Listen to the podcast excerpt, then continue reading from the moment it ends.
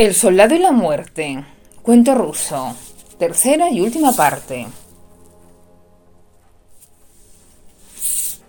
El demonio le dice, no podrás si la muerte aparece en la cabecera de su cama, pero si está en los pies, podrás hacerlo.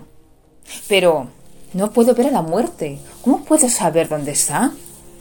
Entonces el demonio coge un vaso, lo llena de agua, lo pone en la cabecera de la cama donde se encuentra el niño y dice, ven, mira a través del agua del vaso.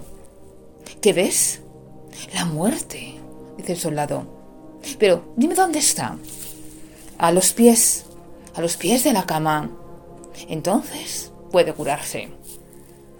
El demonio vierte el agua del vaso sobre el niño. El niño sana de inmediato y el soldado, como gratitud, deja libertad al demonio. Debido a esto, el soldado es conocido en todo el reino como un gran curandero. Siempre usaba el vaso y curaba a los enfermos si estaba a los pies de la cama la muerte. Pasa mucho tiempo y el zar enferma y le manda a llamar.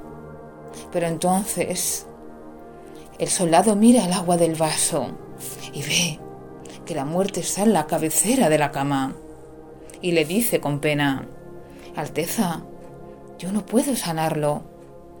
La muerte se encuentra en su cabecera. Pero ¿cómo? Has curado a muchos que tenían menos rango que yo.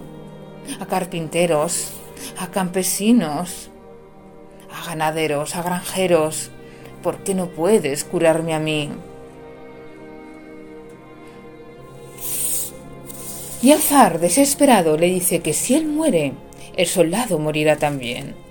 Entonces, el soldado tiene miedo y decide hablar con la muerte, diciéndole lo siguiente, Muerte, ¿por qué no me veas a mí en lugar del zar? Prefiero que me lleves tú a que acabe conmigo un verdugo. Entonces, la muerte dijo que sí, y se colocó en los pies de la cama del zar.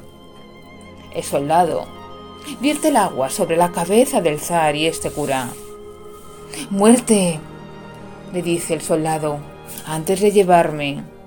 Déjame que vaya a casa a despedirme de mi mujer y de mi hijo. La muerte le dice que sí.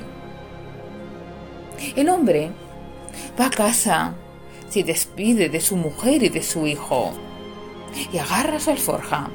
Entonces le dice a la muerte, ¿sabes qué es esto? Claro, es una alforja. Pues ala, entra dentro. La muerte entra y el soldado está bien y la cuelga en un árbol del bosque. Y así consigue librarse de la muerte. Pasan los años. En la ciudad no se moría nadie. Nacían niños y niños y niños. Y empieza a llenarse de niños y de personas ancianas, pues ninguno muere. Entonces, el soldado una mañana da un paseo y se encuentra con una mujer tan vieja que apenas puede moverse. Mujer, eres muy, muy mayor. ¿Por qué sigues en este mundo? ¿Por qué no te has ido ya debido a tu avanzada edad? ¡Ay! Eso me pregunto yo. Llevo años deseando abandonar este mundo. Me duelen los huesos, los músculos, no tengo dientes, apenas veo y apenas oigo. No quiero vivir así, pero nunca llega la muerte. Entonces, el soldado se da cuenta de que a la muerte no la puede tener encerrada de por vida, toda la eternidad, y decide soltarla para que haga su trabajo, sabiendo que tiene que morir en ello. Va al bosque y libera a la muerte esperando su destino. Pero la muerte sale corriendo, huye despavorida, porque le tiene miedo. Pero pasa tanto tiempo que la muerte tiene que visitar al soldado, ponerse en su cabecera, porque un día tiene que morir. Y lo hace cuando ya es muy, muy mancior.